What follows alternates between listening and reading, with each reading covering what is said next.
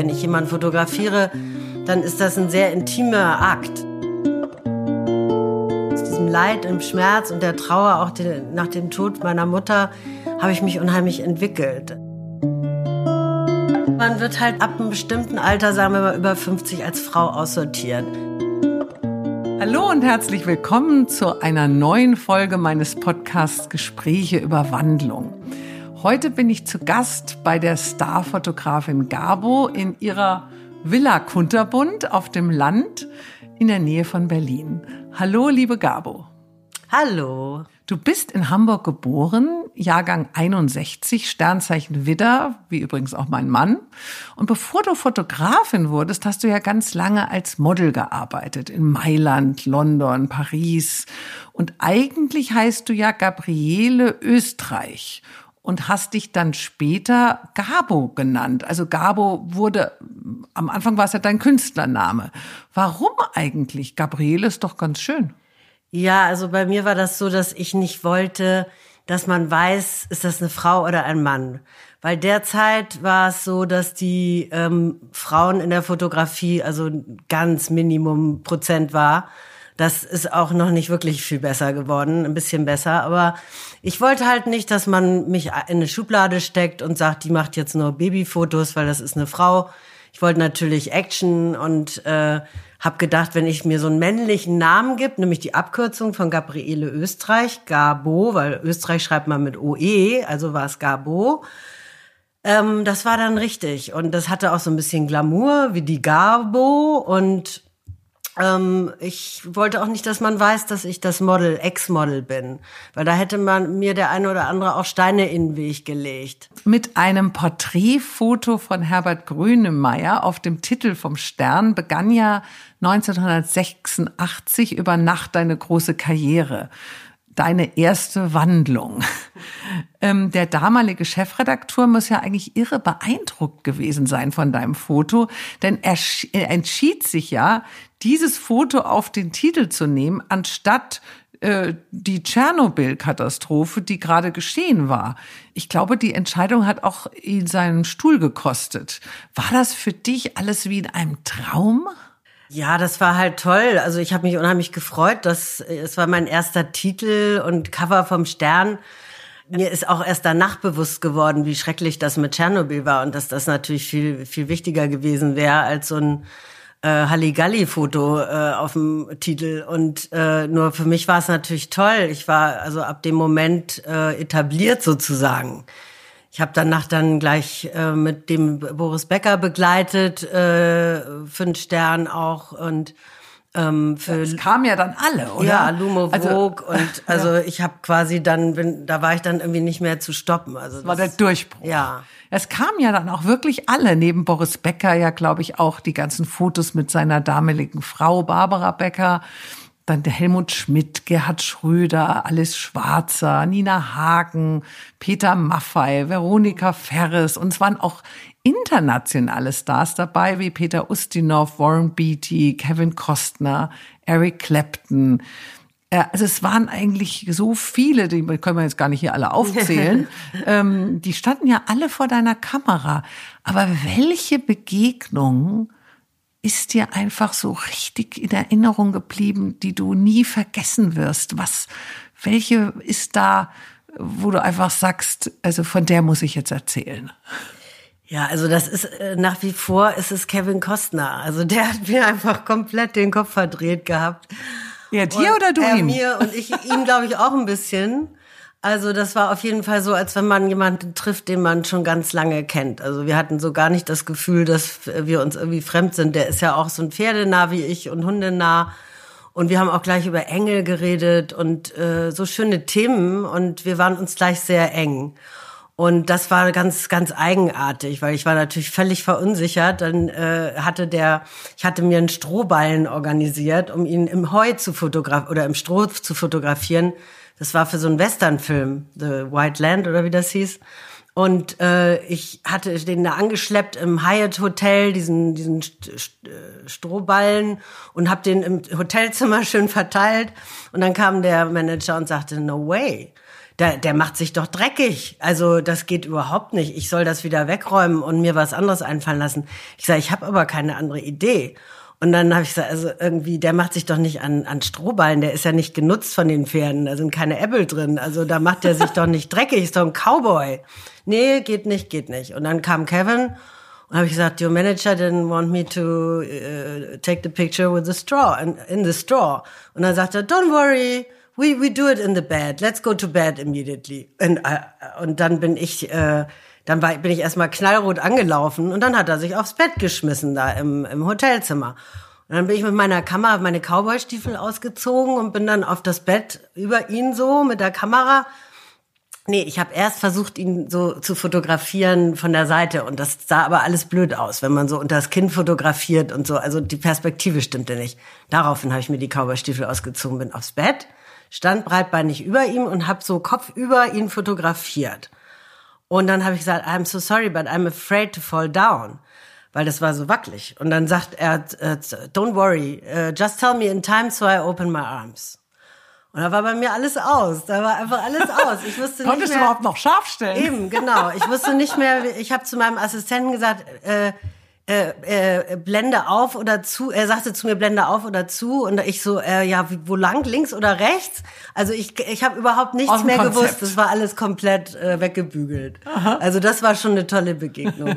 Also, aber äh, wenn ich äh, so indiskret fragen darf, äh, es ist nicht eine Love Story daraus geworden. Nein, der war gerade im Begriff zu heiraten und äh, oh. das war gerade kurz davor. Und ähm, das war also gut, dass das irgendwie nicht eingelöst wurde. Also das war schon, das, das, das wäre nicht gut gewesen. Also es ist alles äh, gimpflich verlaufen. Wir haben uns dann später nochmal wieder getroffen und so. Und äh, es ist ein toller, einfach ein toller Mann witzig, ja. klimpflich verlaufen. Das klingt ja so, als wäre es irgendwie was ganz Schlimmes. Äh, naja, wenn man so kurz vorm Heiraten dann. Ja, hätte er vielleicht dann dich geheiratet.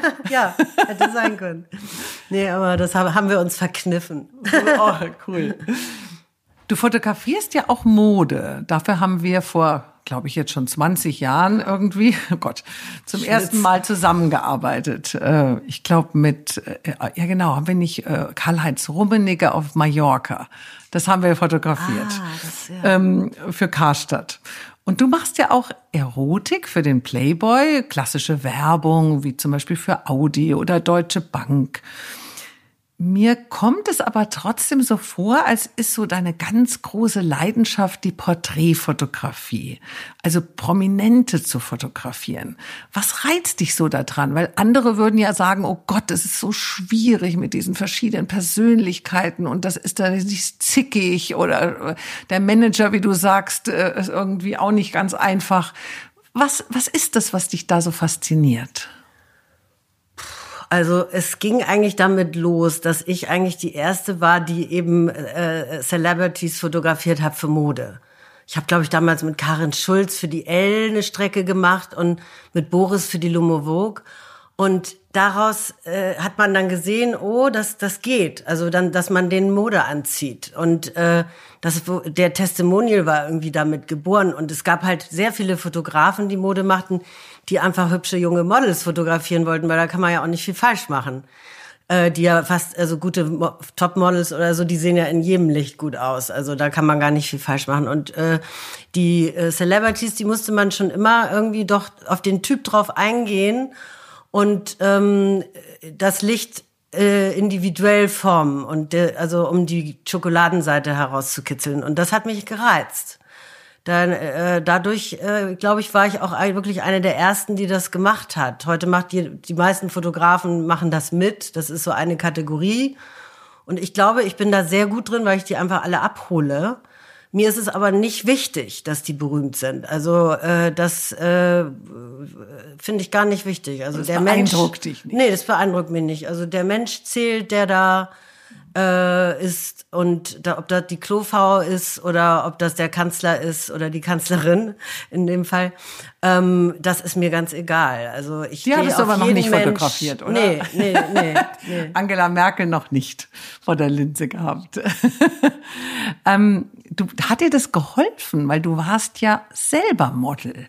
Du hast ja selber ganz lange vor der Kamera gestanden. Du weißt also, wie sich das anfühlt. Ja, es war. Du hast ja auch sehr früh angefangen. Ja, ich habe sehr früh angefangen, aber es war dann so, dass ich äh, die, also Licht kann auch schmerzen. Also wenn das Licht nicht richtig sitzt, dann fühlt man sich total unwohl. Und ich wusste schon dann, äh, wie ich das besser mache. Und eigentlich habe ich daraus gelernt, aus dem, was Fotografen für schlechtes Licht gemacht haben, gutes Licht zu machen. Und ähm, irgendwann wurde ich dann für die ein bisschen unangenehm, weil ich dann äh, quasi ins Studio kam, erstmal gesagt habe, das Licht muss ein bisschen weiter runter und da habe ich doch einen Schlagschatten. Es mögen Fotografen nicht so gerne. Das ist mir mal mit Cindy Crawford passiert in New York im Studio mit einem sehr netten äh, französischen Fotografen und die kam auch gleich rein und das Erste, was sie zu dem sagte, aber vor versammelter Mannschaft, also das Licht muss weiter runter und so geht das gar nicht. Und als er dann fotografierte, sagte sie auch, nee, wenn ich mich jetzt hier so hinsetze, dann sehe ich nicht gut aus, Licht muss wieder irgendwo anders hin. Und der hat dort wirklich am Ende geweint, weil die ihn so, das verunsichert hat. Das war der nicht gewohnt. Also du musst dann wahrscheinlich auch einige. Ja, die haben dann, also weil ich ja nicht ganz so die Liga war wie Cindy, ähm, haben die dann natürlich eher sich dann bei der Agentur beschwert, dass ich anstrengend wäre und äh, mich gedisst sozusagen. Aber wie war das Modeln überhaupt für dich? Also Hungern, Männer, Drogen, Jetlag, Millionen. Boah. Also Hungern habe ich nie so ganz, weil äh, ich, ich, äh, ich mochte meine Rundung und ich habe auch viel für Bademoden gearbeitet und weil es wenig Mädchen mit Busen und Rundungen gab, also die waren doch alle ein bisschen schlanker als ich. Und das hat aber für Badeanzüge äh, war das sehr gut, dass die ausgefüllt wurden. Und es gab ja nicht so Photoshop und so. Heute zieht man die dann in alle Richtungen, wie man sie haben will. Ähm, und wenn kein Busen da ist, macht nichts, wird einer draufgebackt. Und das äh, war eben damals nicht. Und äh, ich war immer ein bisschen zu dick. Das heißt, ich musste immer die Luft anhalten. Was ganz schrecklich war, weil ich hatte innerhalb kürzester Zeit Atemwegsbeschwerden, weil ich eigentlich ständig machen musste, damit die Taille ungefähr da sitzt, wo sie hingehört. Und das ist, fand ich schon sehr unangenehm. Und also ja, Drogen in den 80ern, da war das halt so. Und äh, da habe ich natürlich auch das eine oder andere Erlebnis hinter mir.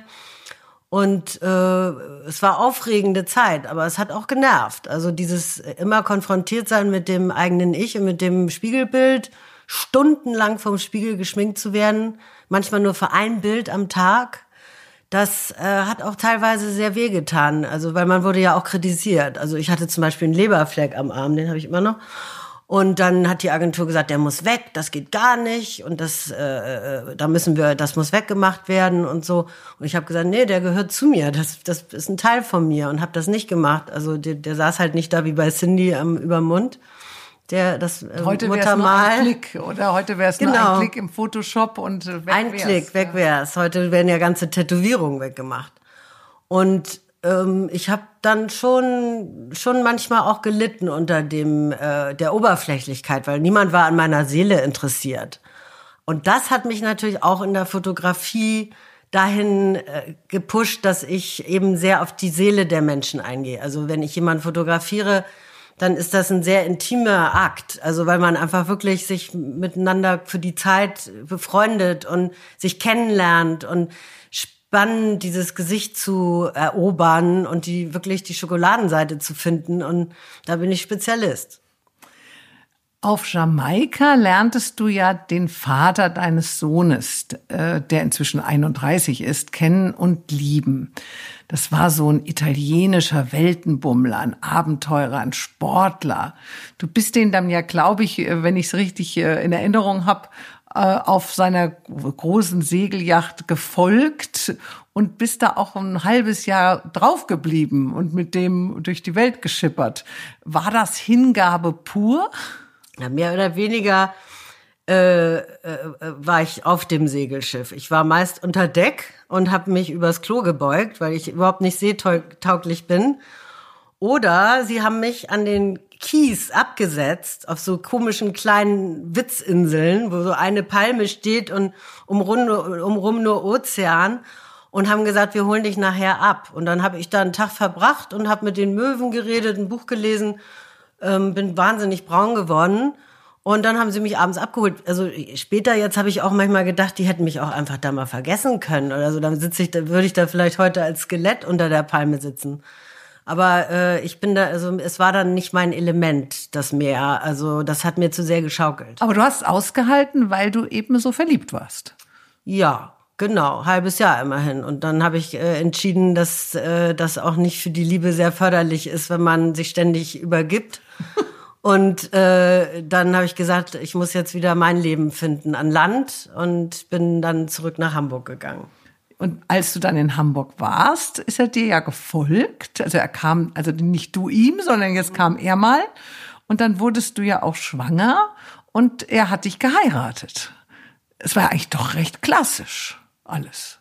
Ja, also wir haben äh, geheiratet, mehr oder weniger auch, weil die Familie, bei die italienischen Familien, die äh, geben ja dann Geld. Und äh, damals war Tschernobyl äh, ja dieser dieser Fallout. Also da, das war parallel zu der Zeit, wo ich ähm, Herbert Grönemeyer ja fotografiert hatte. Ja.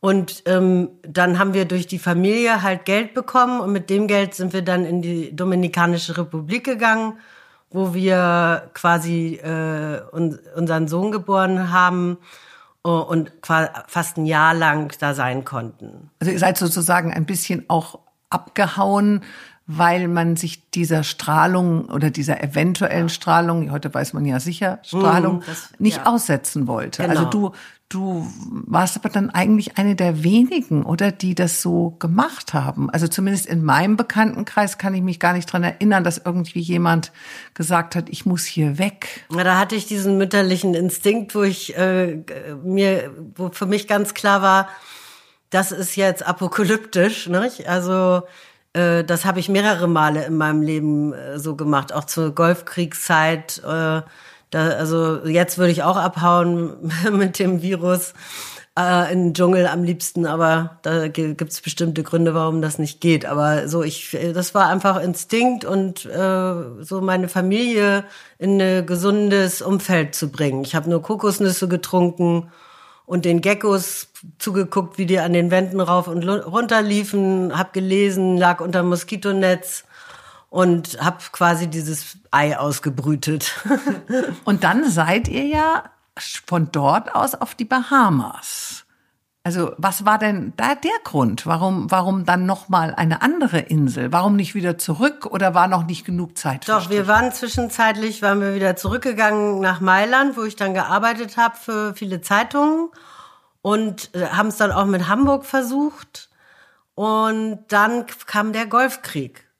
Und äh, da war wieder bei mir dieses, wir müssen auf eine Insel, bloß weg hier ehe das alles ganz schlimm wird. Und ähm, dann sind wir nach Miami und haben da eine Zeit lang gelebt und dann Bimini kennengelernt, die Insel, die dort in der Nähe ist, nur mit dem Wasserflugzeug zu äh, äh, erreichen und sind dann äh, haben da ein Haus gefunden direkt am Strand, ein riesen altes 30er Jahre äh, sah aus wie so ein Schiff, was ins Meer reinfährt und und ich habe das gesehen, habe gesagt, da möchte ich leben.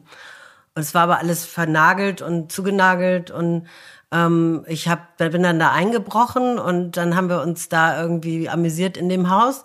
Und dann kamen die Einheimischen und haben gesagt, das würde nicht gehen so einfach, also so ein Haus so zu vereinnahmen. Und dann habe ich Geld denen gegeben, dass ich da ein paar Nächte bleib, dass wir da ein paar Nächte bleiben dürfen. Und das war so himmlisch. Und daraus ist dann entstanden, dass wir dieses Haus slowly, slowly durch Fototeams und Produktionen äh, belebt haben, dass man das als Location nutzen konnte und somit da auch gewohnt. Und ich weiß es jetzt nicht mehr genau, wie lange, aber zwei, drei Jahre. Äh, und ich habe halt immer in Miami gearbeitet und bin mit dem Wasserflugzeug hin und her gejettet. Das war eine wunderschöne Zeit, die schönste Zeit, ja. Jetzt irgendwann ist ja dann diese Liebe zu diesem Abenteurer, zu diesem italienischen äh, Vater deines Sohnes zerronnen. Also ich glaube, sieben Jahre später war alles vorbei, Scheidung. Ähm, ja, ist das, äh, wie, wie fühlte sich das für dich an? Was, was, was? Ja, es hatte einfach, wir hatten einfach eine tolle Zeit gehabt. Wir hatten unsere Zeit. Also, und es äh, war dann einfach, wir waren zu grundsätzlich zu verschieden Also äh, zum Beispiel gab es so Momente, da kamen so Amerikaner da auf, nach Bimini und die schossen mit äh, Pistolen auf Haifische. Und da habe ich mich ganz schrecklich drüber aufgeregt. Also habe die wahnsinnig angeschrien und die hatten alle Nummern, die Haifische, weil die waren in so einem Search-Programm. Und äh, es hat mich unheimlich aufgeregt, weil ich gesagt habe, hier, wie schwimmen wir? Und wenn, if you kill a shark, the shark kills you. Und ähm, äh, äh, mein Mann war überhaupt gar nicht der Meinung. Der war für die, die Leute, die da jetzt kamen und Geld brachten und der war so, also gar nicht mit mir. Und ich war auch ganz biomäßig unterwegs, so alles musste immer Bio sein und er gar nicht. Und wir hatten einfach so grundsätzlich unterschiedliche Ansichten. Es driftete auf einmal auseinander. Ja, und da, dann, ja, dann wurde das halt äh, geschieden. Ich glaube, da war dein Sohn ja dann äh, so sechs, ja, sagst du? Genau. Ähm, dann begegnete dir ja deine, zumindest kam es mir so vor, wenn du von ihm erzähltest damals, mhm. deine große Liebe, äh, der Campino von den Toten Hosen. Weißt du noch, wie das damals war? War das Liebe auf den ersten Blick? Ja, also ich würde sagen zweiten. Also der erste Blick, da war ich auf einer NDR Talkshow äh, auf dem eingeladen und ich war, war hatte unheimliches Lampenfieber äh, zu reden und auch war aufgeregt und dann waren da die Hosen und die haben mich dann so beruhigt. Die haben dann gesagt, ach komm, das ist nicht so schlimm und haben mich so in ihren Kreis genommen und ich habe gedacht, das ist irgend so eine Talkshow Band. Ich habe gar nicht äh, gewusst, wie groß die sind. Ich kannte die gar nicht und dann haben wir uns sehr gut verstanden und dann haben wir uns auch ganz normal getrennt und dann war ich eine einen Monat oder zwei Monate später auf einer Modenschau, da bin so eine Benefits-Modenschau von Britta Stallmann, wo ich gelaufen bin mit meinem Sohn. Und da war er als Besucher und da habe ich ihn wieder gesehen und da wäre ich beinahe tot umgefallen irgendwie. Da war so, das war so ein dolles Wiedersehen. Also da äh, macht's einfach Ding Dong. War er damals auch frei? Hatte er damals auch ein Kind, ähm, also einen Rucksack Nein, der war dabei? Frei. Ja, ja. Und ihr seid dann zusammengezogen. Also ihr wart dann Nee, ein wir- richtiges Paar. Ja, ja. Wir, Geht das war überhaupt mit dem Rockstar? So ein offizielles Paar. Er lebte in Düsseldorf, ich in Hamburg und wir haben immer, sind immer hin und her gejettet, eigentlich jedes Wochenende. Und wir haben ganz tolle Reisen zusammen gemacht. Wir sind ja auch über die Anden geritten, von Chile nach Argentinien, ähm, in 6000 Meter Höhe und ähm, mit wenig Oxygen und ähm, vielen, äh, viel Durchfall, sage ich mal, da durch die durchs Mineralwasser, was man da trinkt von den Gletschern. Und das war eine exzessive Erfahrung. Also dafür könnte man schon eine ganze Podcast-Sendung machen. Naja, äh, wir haben sehr viel erlebt zusammen. Ganz, ganz tolle, sind sehr viel gereist.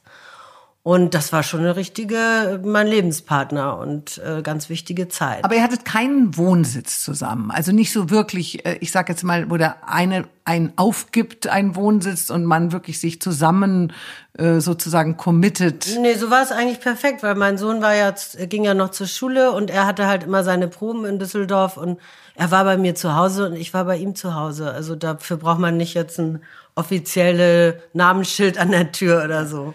Und äh, nochmal auf diesen Rockstar, auf diesen Musiker zurückzukommen, da darf man ja irgendwie, glaube ich, jetzt nicht so wahnsinnig eifersüchtig sein, oder? Die, ich meine, es ist ja doch mehr Verführung, zumindest wenn ich so an Mick Jagger oder solche Leute denke, was man immer so hört, äh, da legen sich ja die Mädchen äh, sehr zu Füßen. Konntest du damit gut umgehen? Ja, das war schon die Schwierigkeit. Ich würde auch sagen, daran ist es nachher zerbrochen, weil ähm, die ersten Jahre war das nicht so Thema, aber dann später und äh, da da bin ich nicht so, ich ich teile das ungerne, äh, mein Mann. Und ähm, das der hat natürlich sehr große äh, Möglichkeiten. Da sind einfach immer äh, tolle Frauen im, im Umfeld. Äh, und ich, ich mochte mich nicht in, in dieser Position aufzupassen oder ihn zu stalken und äh, na, aber ich hatte dann irgendwann das Gefühl, da ist irgendwie was in der Luft und so war es dann auch. Und Also was dann, Ernsteres. Ja, was Ernsteres und dann habe ich gesagt, irgendwie entweder die oder ich und ähm, da konnte er sich nicht so richtig entscheiden und dann bin ich quasi ähm, weggegangen. Und würdest du rückblickend heute in so einer Beziehung, also gerade zu einem Menschen, der eben so exponiert ist wie, wie ein Rockstar, würdest du etwas anders machen? Also mit deiner jetzigen Erfahrung?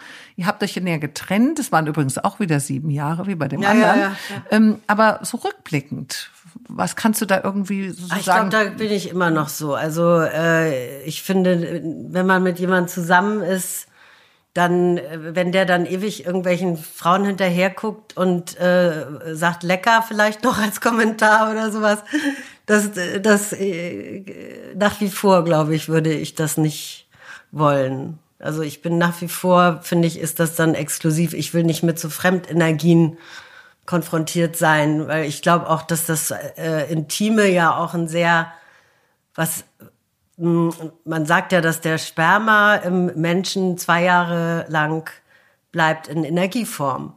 Und dann, wenn, da, wenn man das jetzt so in der Gegend rumschießt, das verpulvert, das verpulvert das eben. Und das ist irgendwie nicht, dann, dann ist das für mich nicht exklusiv genug. Und äh, das, das stößt mich dann einfach ab. Also dann stirbt für mich dann die Liebe ab. Weil ich dann nicht mehr den anderen respektiere, wenn der das braucht, neben mir, die ich ja so toll bin, dann noch irgendwelche anderen zu haben. Also da bin ich heute immer noch nicht von, würde ich mir nicht gefallen lassen, dann wäre ich weg. Also du hast dir deine Würde auch nicht nehmen lassen, sondern du bist eben dann gegangen. Ja. 99 bist du ja dann wieder an einen neuen Ort gezogen, nämlich nach Mallorca. Das war ja irgendwie so von dir so ein auserwähltes Ziel, äh, auch vielleicht damit die Karriere weitergeht. Damals war ja Mallorca, glaube ich, auch sehr in als Fotolocation oder war das eher ein Weglaufen? Das war weglaufen. Das war gerade, als wir diese Beziehung beendet haben. Da habe ich ja, ich brauche einfach total neue, neues Umfeld, was mir mein Sohn ein bisschen übel genommen hat, dass ich ihn damals aus der Schule genommen habe, von seinen Freundinnen getrennt habe. Aber für mich, also das hat er damals noch nicht gesagt. Das konnte ich nicht an. Das habe ich jetzt irgendwann mal auf Toast geschmiert bekommen, ähm, dass man ja da Mallorquin ausspricht. Und ich, da, ich bin da ja hingegangen, hab gedacht, die sprechen Spanisch äh, auf Mallorca. Du musst dann noch eine Sprache Und, lernen. Genau. Und das hat ihn dann auch ein Jahr gekostet. Also für ihn war das dann nicht so lustig.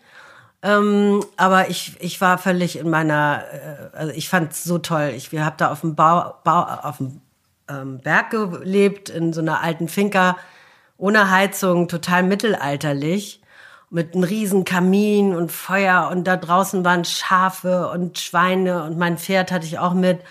Und das war einfach so für mich so perfekt so zu leben, so, äh, so pur und einfach mit Hühnern und ich hatte hier einen Hut sitzen auf der Schulter, auf dem Kopf und abends beim Fernsehen haben die gegackert, die mochten besonders gerne Tierfilme und äh, ich, ich war so richtig eins mit allem und fand das auch die Zeit ganz toll mit meinem Sohn. Ich stand dann da im Nachthemd, im weißen Nachthemd auf dem Berg und er fuhr runter in die Schule mit seinem Fahrrad und ich habe gewunken und es war alles so für mich wie so eine perfekte Welt.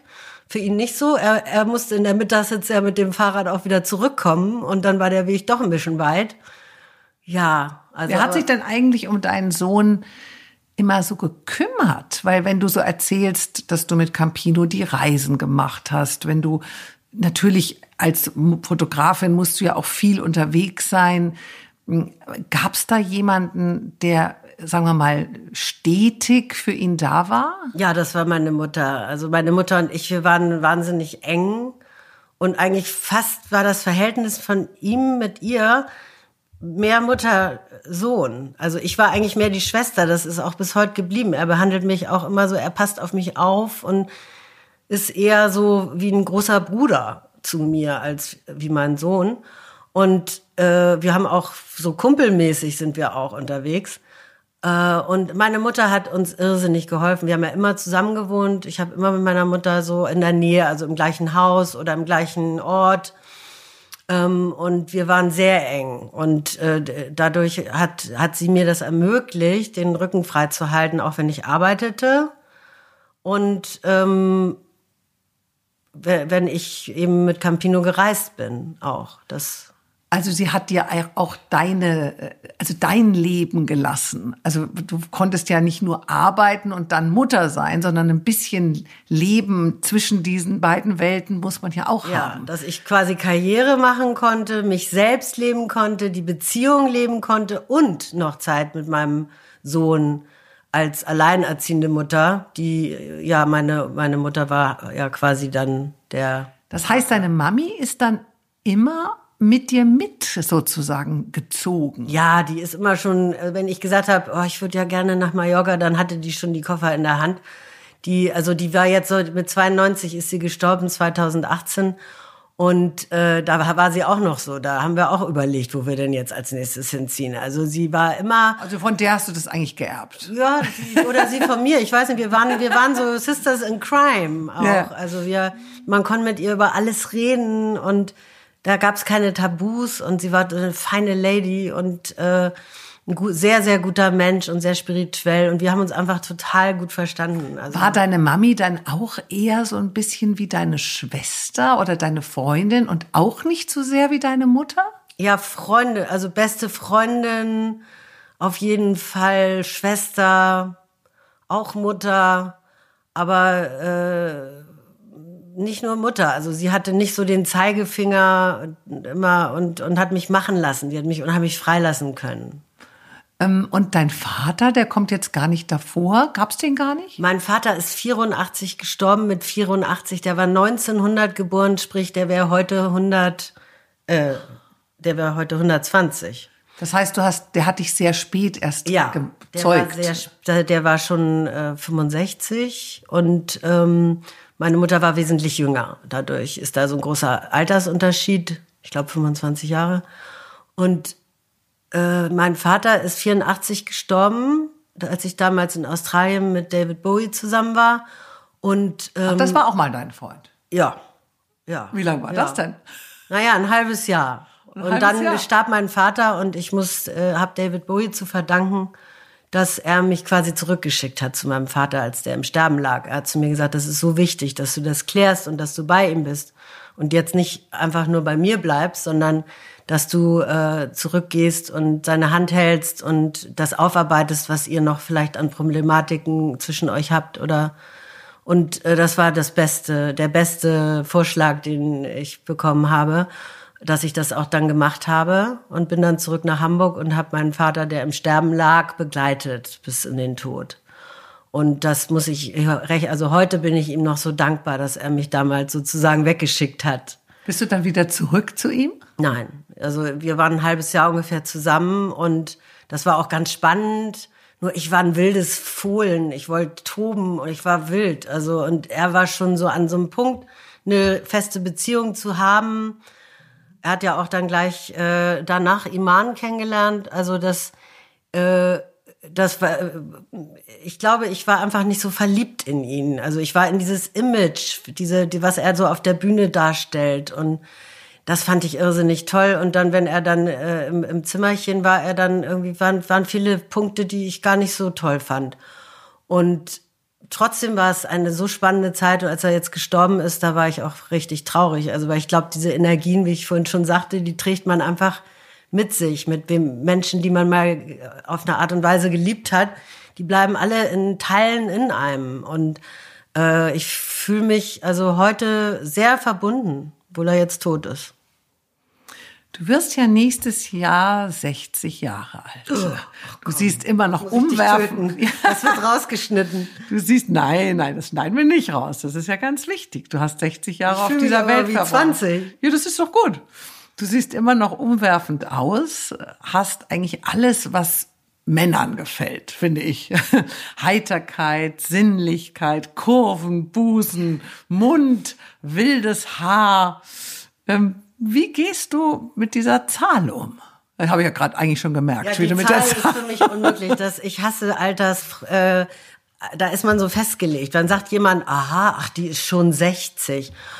Also, wie gesagt, ich fühle mich überhaupt nicht so. Ich fühle mich so alt wie mein, mein Sohn und äh, dessen Freundin, äh, dass ich gar nicht, das, also das Alter erschreckt mich total, weil dann da, da ist man dann sofort so, oh, äh, Schublade auf und zu. Und ich äh, weigere mich da, weil ich finde, die Seele hat ein Alter. Und äh, meine Mutter war mit 92 noch so ein kleines Mädchen. Und wenn die lachte, dann sah die aus wie 40. Und ich äh, finde Altersangaben total doof. Aber auf der anderen Seite ist es doch, wenn man jetzt so sieht, wie die Indianer zum Beispiel mit Alter umgehen, die verehren ja ihre alten äh, Familienmitglieder, die, die schämen sich ja nicht für ihr Alter. Bei uns ist es ja schon ein bisschen so, dass wir sagen, oh, oh unangenehm. Ähm, also ein bisschen muss man vielleicht auch umdenken. Man muss vielleicht auch ein bisschen in dieser Gesellschaft helfen, dass man nicht mehr sich dafür schämt, dass man schon 60 Jahre auf dieser ja, Erde nur ist. man wird halt mit ab einem bestimmten Alter, sagen wir mal über 50 als Frau aussortiert. Also beruflich, da rutscht, da kommen einfach die Jungen nach, was ja auch okay ist und wichtig ist, aber man, also man hat überhaupt gar keinen, äh, also in vielen Dingen ist man einfach raus.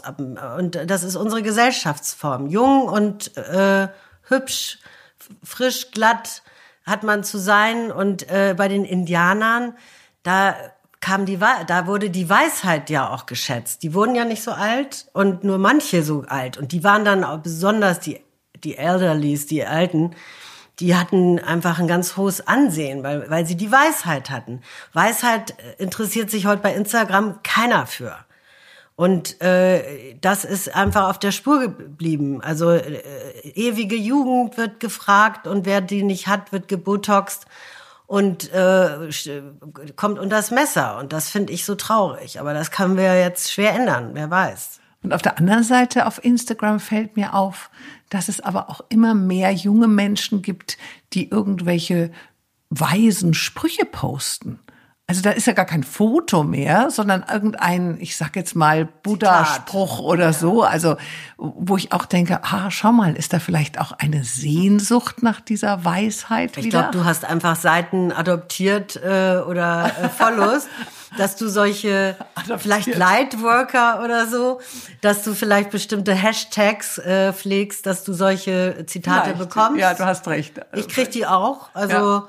Äh, weil ich versuche auch bei bei meinem Instagram-Account auch ein bisschen von mir zu zeigen und von der Natur, in der ich lebe und ähm, dann zieht man natürlich auch andere Seelen an. Also da gibt's ja schon ein paar, die also nicht nur so äh, Augenbrauen fetisch sind und äh, äh, Lackhosen äh, mäßig unterwegs sind. Also das versuche ich einfach für diese Altersgruppe, in der wir uns befinden, auch einen Hashtag zu, im Hashtag zu bleiben. Ja. Also du magst dich so wie du bist, hast dich wahrscheinlich auch immer schon gemocht, zumindest wirkst du so. Und äh, auch als Model, ähm, ich meine, es ist ja noch mal schwieriger. Da hast du ja immer den Vergleich. Da kommt die nächste beim Casting um die Ecke und man, wie du richtig sagst, wird ausgemistet, aussortiert, weil man vielleicht dann doch nicht die längsten Beine hat oder die schönste Taille. Wie wichtig ist dir auch dieses Aussehen immer bei Männern gewesen? Hast du dich ganz viel zurecht gemacht? Äh, was, wie war da Ich glaube, ich bin jetzt erst so an meine letzte Beziehung ging irgendwie über in die Grütze, äh, der Mann über alle Berge. Ähm, und da habe ich einen ziemlichen Schlag bekommen. Also da, da bin ich dann auch krank geworden und habe mich daraus aber wahnsinnig entwickelt. Also aus diesem Leid, im Schmerz und der Trauer auch den, nach dem Tod meiner Mutter habe ich mich unheimlich entwickelt, dass ich also zu mir gefunden habe, durch den anderen zu mir gefunden habe, durch, äh, durch das Leid auch. Und jetzt bin ich mehr in mir zu Hause als davor. Davor habe ich mich dann immer versucht, noch irgendwie hübsch zu machen, jung zu machen und ho, ho, ho, war immer super drauf, was gar nicht so notwendig ist. Also ich glaube, der hätte mich auch mehr geliebt, wenn ich mehr authentischer gewesen wäre ich war halt dann so, hab's ihm dann immer alles schön gemacht und äh, hab mich immer schön gemacht, war so die perfekte Frau.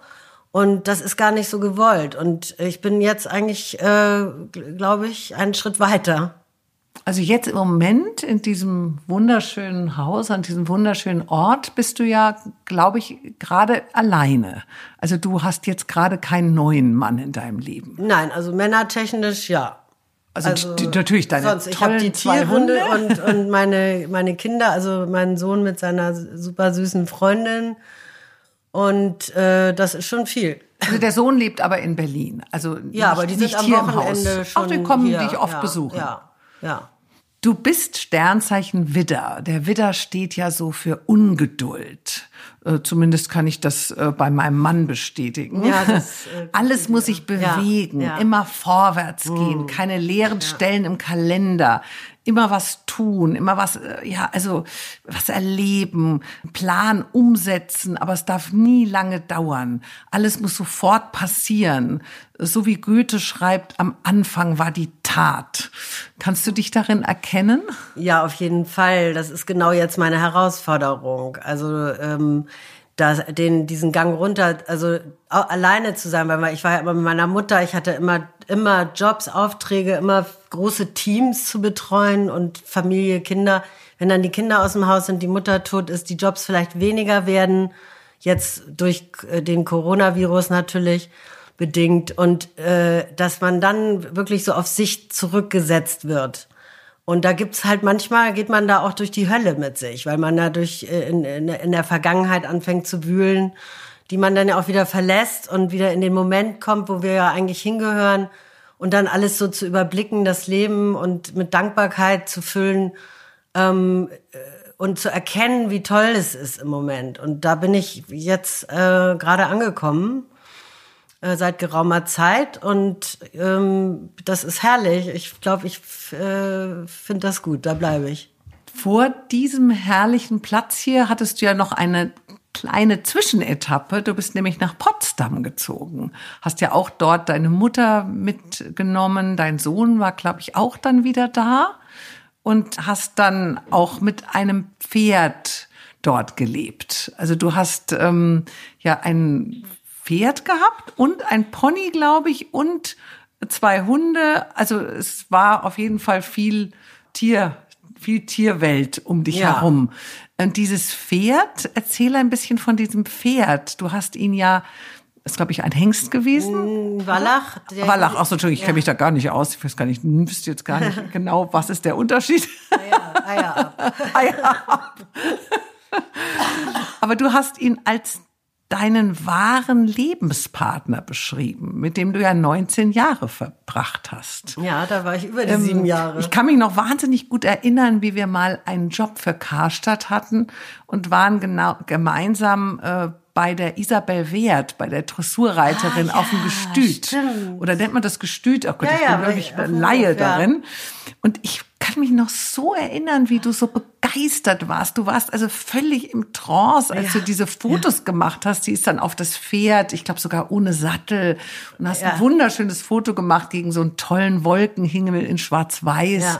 Also ich fand die Fotos wunderbar, aber ich war eigentlich sehr fasziniert von dir, wie du sozusagen ganz war weg Idol. warst. Also die Dressurreiterin vom Herrn und äh, auch, auch eine tolle Frau und die hat mich dann auch noch mal auf Mallorca besucht, sich auch auf mein Pferd gesetzt und war ganz begeistert, wie der ging. Äh, auf den, der hieß Donner. Er kam von einem Dressurweltmeister, der Sohn war das. Also Donner Hall. Also das ist schon äh, eine ganz tolle Linie. Der hat bei mir, musste er nicht groß durch die Dressur. Wir haben uns am äh, Strand auf Mallorca amüsiert und sind durch die Wälder geritten. Also er durfte da Indianerpferd sein und musste nicht mehr so tänzeln. Aber die äh, Isabel Wert, das ist schon, das war für mich ein tolles Erlebnis mit dir. Aber dein Pferd, äh, ja. wie, also dieses Pferd, mit dem du 19 Durch Jahre dick und verbracht doll, hast. Dünn. Wir, wir, also, ähm, wir haben alles zusammen. Ich habe mich bei ihm ausgeweint. Ich bin mit ihm durch Wind und äh, Schnee geritten. Äh, er wirte, wenn ich gerufen hab und kam und lief mir hinterher und wir, also es war einfach so eine eine wichtige Beziehung, die wirklich tiefer ging als manche Männerfreundschaft. Jetzt starb dieses Pferd ja 2018, ja. im gleichen Jahr wie auch deine Mutter und im gleichen Jahr auch, wie sich dein Freund aus dem Staub gemacht hat. ähm, ist da noch Trauer wie lang trauert man, wenn so etwas Einschneidendes passiert? Es war ja nicht nur ein Mensch, der sozusagen gegangen ist? Naja, also es ist so, im Kopf sagt man, ja, das wird schon alles gut und ich, wir sehen uns ja wieder und ähm, ich glaube ja ganz fest daran, dass wir uns wiedersehen. Und man ist sich auch noch so energetisch irgendwie verbunden. Äh, das ist der Kopf. Dann gibt's den Körper und der Körper, der hat, hat mich ja da ganz schön äh, äh zurückgeworfen, dass ich eben eine Krankheit entwickelte und die ist jetzt aber weg. Juhu. Und der, die Seele und der Geist, ja, die sind äh, natürlich schon traurig. Also ich glaube, man trauert immer, noch Jahre später. Nur es gibt eben immer mehr größere Zwischenräume. Also da ist schon ein Horizont in Sicht. Also, weil wenn man so ein bisschen älter wird, ist ja die Frage, wie schwer ist das Loslassen? Wie sehr hat man dann noch eine Aufbruchstimmung? Ja, also es ist irgendwo auch wieder spannend, dass man, dass man wieder ganz neue Richtungen gehen kann und nicht mehr so gebunden auch ist. Weil eine alte Mutter, die habe ich ja auch wirklich gepflegt bis zum Ende. Da äh, ist natürlich dann Platz entstanden. Der ist noch nicht gefüllt, aber ich habe einfach wieder viel mehr Zugang zu mir selber bekommen in meiner Entwicklung, in meiner Wandlung.